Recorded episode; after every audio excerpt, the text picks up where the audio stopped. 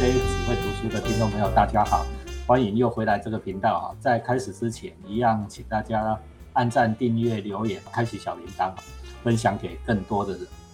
我们前面呢连续讲了两三集卡尔维诺讲看不见的城市，大家或许没有发现哈，就其实这十十几分钟，每一集十几分钟、二十分钟的短讲里面呢，我觉得哦比我上三三个小时的课还累啊。为什么？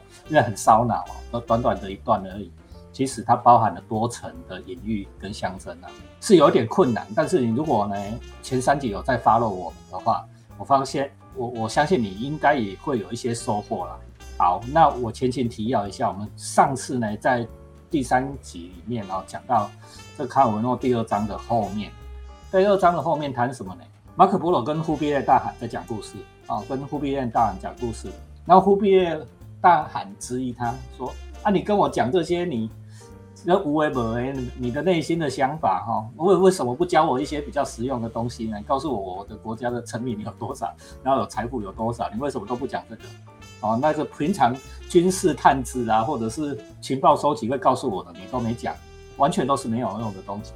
然后呢，马可波罗呢就回答大汉啊说，很长的讲，就是说，其实呢，这个是我们。内心的世界才是真实的世界啊！我们读书是一种修行啊，就是说你想象中你到底什么是虚拟，什么是真实的呢？其实那条界限是很难分的。好，所以我们今天又把齐鲁请回来哈，为我们继续把第二章啊继续讲下去。来，我们请齐鲁。第二章的话，就是我们就讲到第二章结尾啦。那结尾是一段很有趣的的描写啊，那我就特别挑出来跟大家讲一下，因为那有趣在哪边，听完就知道，就是。这一章就讲说那个马可波罗跟忽必烈在交谈嘛，对，然后最开始因为语言不通，然后用手势啊声音，这个前面都讲讲过了，就是他们从诶开始不懂，然后到语言很懂，就是马可波罗慢慢已经开始住了久了，就熟悉那边的语言了，那所以就开始用语言来讲很多事情，可是呢后来讲讲讲多了之后呢，又发现说其实有些东西好像很难用语言来表达，所以马可波罗又恢复说用。手势、感叹、声音，然后象征一些物质、物质象征等等等等的方法。对，然后可是到最后呢，一切方法都用尽之后，那最后两个人都沉默不语，这样。那这一段我觉得就是很很妙的一个描描写啦。从一开始大家都不熟，所以就只能用乱笔画的，然后到到很熟之后用语言，语言之后又开始慢慢返璞归真，慢慢慢又要用笔画的，笔画完之后，最后两个人都进入一种其实我们可以什么话都不说的那种。阶段这样，那这个的话，我其实是想到说，就很多年前张艺谋不是有拍一部那个刺秦王的那个电影叫《英雄》，英雄里面有一段，我那时候看了就觉得很炫，就是说，不是那个里面那个李连杰演的那个那个无名剑客，无名剑客，然后跑去找陈道伟演的那个残剑，就天下第一剑这样啊，残剑是两个绝世高手，两个绝世剑客的对决，然后电影里面居然写说他们在水里面跳来跳去什么之类，然后最最后跟你讲说，这一切都在。意念之中发生，这样就是这些都是他们两个根本没动，根本没打对，一切都是在脑中，就是表示哎，我不知道这个作者跟是不是有跟这有关系，还是说其实就是有时候殊途同归啦，对啊，大家都会都会想到说，其实就沟通有时候就是就是我们好像借助的语言啊各种方法沟通，可是沟通到最后面，我们真的沟通了吗？我们我们沟通是不是只是哎大家都在各自的脑海里面？互相的想象沟通，这样一切都在意念之中发生。然后永远记得他的电影的台词。对，是不是都只是在做自己的梦？哦，就是说这个我们在前面三集也一直谈到了，就是说梦与现实的关系啦。其实我们用语言所建构的世界，就是我们的想象、我们的梦而已。哦，这一个世界跟真实的世界，它真的是同一个世界吗？你所描绘的世界跟真实的世界是同一个世界吗？几集也提出了这个大灾问啊，在第二章末哈，这个卡尔维诺呢直接把这个点出来了。一开始用手势沟通，后来变成语言，用精细的描述种种种的细节，到最后回到手势，因为发现这个语言有时而尽，最后又回到两人相对无语啊，像不像老夫老妻哦，对不对？男女朋友热恋的时候，什么话都讲好几个小时。然后结了婚以后，哦，随着相处的时间越来越久啊，沟通就越来越少，对不对？有时候一个眼神，对方就知道干嘛，是不是也是这样的？就是一个很在质疑这种所谓的沟通的有效性跟到底怎么沟通，或者说是，有时候人和人之间的相处到底是怎么回事？我觉得这个是很妙的一个描写啊。好，那我们就继续接下继去。续往下一章讲。对就下一张手，第三张手嘛，这时候就是忽必烈跟马马可波罗相处久了嘛，就他们都已经从无声胜有声了这样阶段之后呢，那忽必烈就觉得说啊，其实他也了解说，马可波罗讲的都是他自己编的梦境，他讲的那些所谓的城市见闻，根本就是他的梦境，他他他想象出来的不存在的的城市，这样看不见的城市嘛，根本就没去过，对啊，就根本没有。对啊，看不见啊。那所以他也是绝顶聪明的人，他就说，那那那换我来讲，那 我讲我描我来描述一个城市到底怎么样怎么怎么样这样断之后，然后最后问你说，那你来告诉我他在哪边？那这个很有趣哦。你看忽必烈反客为主哦，就是说你既然胡乱我，对不对？那现在我来胡乱你一下，对你说说对对看在哪里？那马可波罗人仔细的听完之后，他就讲说，对，没有这个地方，就没有没这个城市不存在，没有没有没有这个城市没有名字，对啊。但是他用我自己的讲法，就是说，其实他是告诉忽必烈说，描述可城市就是城市是有规则的，就不是随便讲讲的。截录一段他的原文，我觉得这原文就讲的非常漂亮了。对好，我念一下，就是说，城市就像梦一样，一切可以想象的城市都可以入梦。但即使是最预想不到的梦，也是一个隐藏的欲望，或者相反，隐藏了恐惧的谜。对，就是这一段是马可波罗忽必烈的一段话。这一段话，我觉得就是对这一章的，我自己觉得是这张主题啊。当然，大汉不服输啊，对大汉不服输，他就否认，他就说我刚刚讲这个城市，我描写这个梦，说我没有欲望，也没有恐惧。他说我这个梦是随机组成的。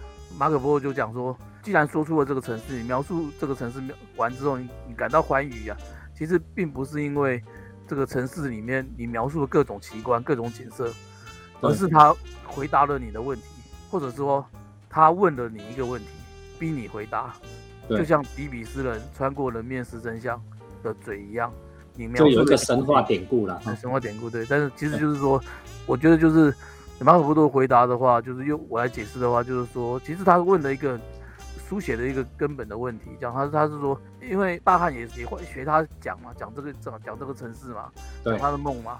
那马可波罗听完就说不对，不是这样的。他说、嗯大汉讲的跟马可波罗讲的到底差在哪边？大汉说对。他是随机的，他的梦是乱讲的，就是或者说里面对的元素是各种随机组成的。可是哎，马可波罗说不是，他说城市你组成要合合理的话，就是它其实是隐藏了欲望，隐藏了你的欲望，不见得是欲望，就是相反啦，就是不见得是欲望，欲望是好的嘛，那可能是隐藏了你的恐惧，也不一定，就是阴暗的恐惧，要不然就是欲望，要不然就是恐惧，就是有这些东西在最后面最深层的地方，那个东西才是建构了你的这个城市这个梦合理存在的一个最基本。而且就是说，其实写作的最后的话，就是当你完成了之后，你完成了这个梦，你完成了这个这个一个建设的一个想想象的城市，这不存在的城市之后呢，其实它最终的结果是，它可能回答了你你的问题，因为你有欲望嘛，或者说你有一个恐惧嘛，那这东西会导致问题。那那可能最后的结局就是他回答了你的问题。这个你把这个故事写出来之后，你把这个不存在的城市描述来之后，描述出来之后，他可能回答了你的问题，或者说他至少问了你一个问题嘛，逼你去回答，这样他找出你的问题，逼你去回答，这样。这才是有意义的城市哦。哦，对对对对，那那这一章其实我觉得，其实他就是在讲我自己一个书写的人，我觉得他讲的就是说，其实你到底为什么要写啦？对啊，那你写作的话，你最基本的一个动力或最深层的一个动力到底是什么？就是你到底是为什么写？其实通常是为了为了就是你的就是情绪、你的欲望或者是或者是恐惧，恐惧这，东西才是支持你的写出最好的好的东西，其实都要有这个的，而不是说是好像诶乱编故事故事乱编，有时候也可以啊，对啊，对但是那个东西都以这一章来讲的话，就是这些都是不对，就大汉的这种梦随机组成的这种是不对的。所有的好的、合理存在的、能够建构完成的这个城市，事实上都是起因于情绪跟欲望，对，啊，欲望、恐就是惧啊这些欲望啊、欲望就是你要什么，恐惧就是你怕什么。书写最终创作最终反映的不只是书写啦，所有的创作最终反映的就是你要什么跟你怕什么。这件事哈、不见得容易做到哦。你看看维诺哈、他是用这两段很短的文字呢，让你去思考，思考什么？呃，最近有一个题目不是很红，最近台湾不是拍了一个历史剧叫做什么斯卡罗？斯卡罗，然后拍拍出来了以后，哎，有人就说很棒啊，这戏好好看啊。谁吴康仁演得很好啊，什么？有的人是从这个角度去看这出戏。那另外一个一群人呢，就会用另外一个角度，哎，奇怪，这个跟史实不一样啊。我们我们台湾族人不是这样子说话，台湾族人不是这样过生活。那时候什么没有什么，那时候不是这样子。开始用用历史的角度去回应这个戏剧啊。我在上课的时候，我我也常常会跟学生分享，就是说根本的原因是什么？大家要知道什么是真实，什么是虚构，梦才是真实。梦才是真实的，我们觉得虚构的东西它才是真实，真实的东西哈，比如说你你觉得是真实的历史跟新闻，它才是虚构。为什么我会这样讲呢？梦是真实的，为什么？因为梦是反映你内心最深层的情绪，跟反映了你最终的欲望跟恐惧。你关心什么，你才会写什么，你才会梦到什么。你关心什么，你才会梦到什么。这个东西是你最深层、最赤裸裸的欲望，跟你自己最密切相关的。这还不够真吗？所以呢，其实哈，刚才马可波罗这一段话，他说：“大喊，你对描绘城市感到欢，你会觉得很爽哦。你瞎掰一个城市出来，你会觉得很爽，不是因为你瞎掰的里面有什么奇观啊，有什么六只脚的狮子啊，哦，什么绿色的猴子啊，它并不是因为大喊可能跟他掰了很多这种东西，对不对？他并不是因为这些东西你觉得很快乐，觉得你自己很有想象力，并不是这样快乐的，而是。你掰出的这些东西，回答了你自己的问题。为什么？因为你心里有一些问题，你自己都或许或许原来不知道，你或许原来都不知道。你掰出的这些东西，就是回应了你这个问题，回应了你最怕的东西。比如说，他他掰出这个城市里面有怪兽，其实你最怕的那个就是那一种怪兽，或者是这个城市里面有美女，或者是这个城市有长得像怎么样的美女，对不对？其实你这是你心里最想要的东西。嗯。所以这个很深哦，大家仔细想一想，瞎掰的东西啊，我们乍看之下好像是瞎掰，但是其实不是，它是回应了这个创作的人。对啊，对啊，而且我觉得最终的话，就是要还是要回到一个就是情绪上面，就是未必有时候还未必是说道理，有时候是更深层的，它就是成成反映了某种的的情绪，这样就欲望或恐惧这样，对，等等等等这样。好，我是想要讲再深一点哦，我这一段我是想要再讲深一点。比如说，我们两个现在在讲看不见的城市，对不对？嗯，我们一样哈，我们在对我们的听众朋友描绘一个看不见的城市。我相信大部分的听众朋友没有看过这本书。你说我们两个现在正在进行的行为，像不像马可波罗在像在跟忽必烈描绘一个他所看不见的城市？对，所有其实所有的沟通或者是所有的语言文字东西，在这一章里面。哎，我们都可以说，我们都在彼此在诉说着自己的不存在的城市，这样。对，我们都在说我们自己不存在的城市。然后我们再进一步，你给他想哦，我刚才不是讲了嘛，我录前面三集，我觉得很累，虽然很短，嗯，但是很累，我很烧脑，比我上三个小时的课还烧脑，但是我很爽。这是不是就是忽必烈乱掰瞎掰城市的很爽？嗯。对不对？这这种很爽，就是所刚才我们讲过忽必烈描随机描绘城市的欢迎。为什么？因为呢，我常常跟齐鲁讲了，其实我们两个并不是那么关心说点阅率是多少，有没有收到赞助啊。我们一开始就不是为了，嗯，老实讲，不是为了各位而做的。嗯嗯。老实说了，我们这个节目不是为了招呼而做，而是我们透过这一个对谈或者是读书的过程里面，我们更加理解了我们自己。就是像书像一面镜子哈，弹回来，反射回来，我们更加理解了我们自己，我们理解了我们自己怕什么，我们最爱什么，哦，都反映在这三十四五十集的 BJ 只会读书里面，反映在齐鲁这录了二三十集这个 BJ 只会读书里面，是吗？嗯，对，其实我们讲的东西事实上都在反映我们自身自身的欲望，或者说需求或恐惧，或者说是我们讨厌的事情。等等等等，其实我们说的都是都是我们的镜子，这样。这是我们的镜子，这叫反射性啊！哈，所以这个其实听众朋友，你也可以进一步想想，你你现在搞不好比我老婆还要了解我，对吗？因为我怕的事情，我关心的事情，我我喜欢的事情，全部都在这 B J 组的读书里面。你也更了解齐鲁的，比齐鲁他妈还了解齐鲁。对对对对。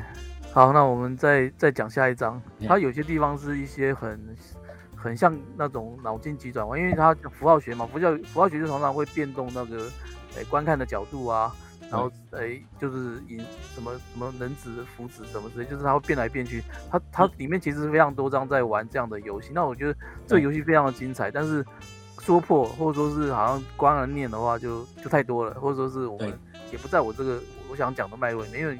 刚刚讲嘛，就是我要讲的东西还是反映我自身，就是我觉得有些东西，哎，对我他对我的问题没有呃严严肃或这么这么切身，我就会把它跳过嘛，就是这样子，就是所有东西其实都都还是在反映自己啦。那所以第三张梦我就不挑，而且因为它有九张梦，我觉得说我们一张张讲好像太多了，所以我还是我挑选的东西事实上就是我关心的，跳过一些这样，那我就直接跳到第四章。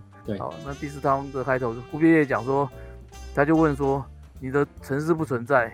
前面就讲忽必烈已经看看穿了嘛，就是啊，其实就是你描述的这些城市都不存在，那你为什么要用安慰性的虚构预言来治愈呢？然后我有治愈哦，来这里稍微停一下啊。他说忽必烈跟马可波罗说，我已经看穿了你，你讲的都是胡乱的，你的城市都不存在，对不对？你为什么还要胡乱来治愈？不是娱乐我，不是娱乐忽必烈哦，是马可波罗在治愈自己，娱乐自己哦。对，然后然后忽必烈很清楚，他说，他说他在讲他自己的状况，他说我很清楚我的帝国，因为至少马可波罗讲的是告诉他说是是忽必烈你的帝国嘛，当然知道说你讲的不是我的帝国啊，他说我很清楚，他说我很清楚我的帝国像是在沼泽里腐败的尸体发散出的传染病，感染了啄食的乌鸦，也感染了靠其体液滋长的竹子，一路传上去的动物植物都传染，都都生病了，从腐败的尸体开始。就一路蔓延他的瘟疫，这样你为什么不告诉我这些呢？告诉我说我的帝国已经腐败了，已经没救了。他说异乡人，你为什么对达旦皇帝说谎？对，这样子。那马可波罗就回答说，没错，帝国生病了，而且更糟的是，他还企图习惯他的痛处。他就说，但这正是我探险的目的啊，就检视那些还能瞥见的欢乐迹象。然后我判断他这些，他就是这些欢乐迹象已经越来越少了。他说：“您如果要知道说周遭的黑暗有多少，你必须睁亮眼睛，凝视遥远的微弱光芒。”对，那这段很有趣哦。很，来，请先帮我们解释。这一段就是说，忽必烈问他说：“我帝国明明都是一片荒芜啊，就是到处已经很烂了，快 快灭亡了这样子。对，那你为什么讲的这些故事里面，好像这些城市、这些看不见的城市都还是比较好的，诶，温暖或者说比较有趣的、比较光光明的光明面都？”你都只讲光明面给我听，然后你你难道不讲那些就是现实快坏掉的这些帝国的各种的的迹象吗？呃马本马可波罗就跟他讲说哦，但是说你要反过来想，他说你如果想要知道说我们的帝国已经多黑暗，你周周遭的黑暗到底有多少，就是黑暗到底多广亮，你是不是必须要睁亮眼睛，先看看那个光芒在哪里啊？光芒有就是剩多少这样子，他是用反向来看的。你如果一直看黑的东西啊，你是你你如果只看周遭，你周遭都是黑的，你怎么会有希望？对，你要凝视遥远的微弱光芒。什么是遥远的微弱光芒？在马可波罗这一段话的意思，就是马可波罗想象中的那一些城市，看不见的城市。你要凝视那一些看不见的城市，在想象中那些美好城市，你才能看得出，在你周遭这一些帝国有多烂。哦，慢慢的，你你才有可能会变。这边我解释一下好了，事实上，这个我觉得是卡尔维诺自己在讲他自己的写作的一个趋势吧。因为其实老实讲，作家真的千千千千万万种，就是有有很多人是凝视黑暗的，就是他就是告诉你说这个世界生病了，这个世界有多烂，这样自己觉得，就是说很多啦，很多就是比如说像我最近看《三体》嘛，《三体》我觉得就这样子啊，或者说大陆以前之前看了一个什么叫做《大裂》，就是一个导演自杀导演火箭的。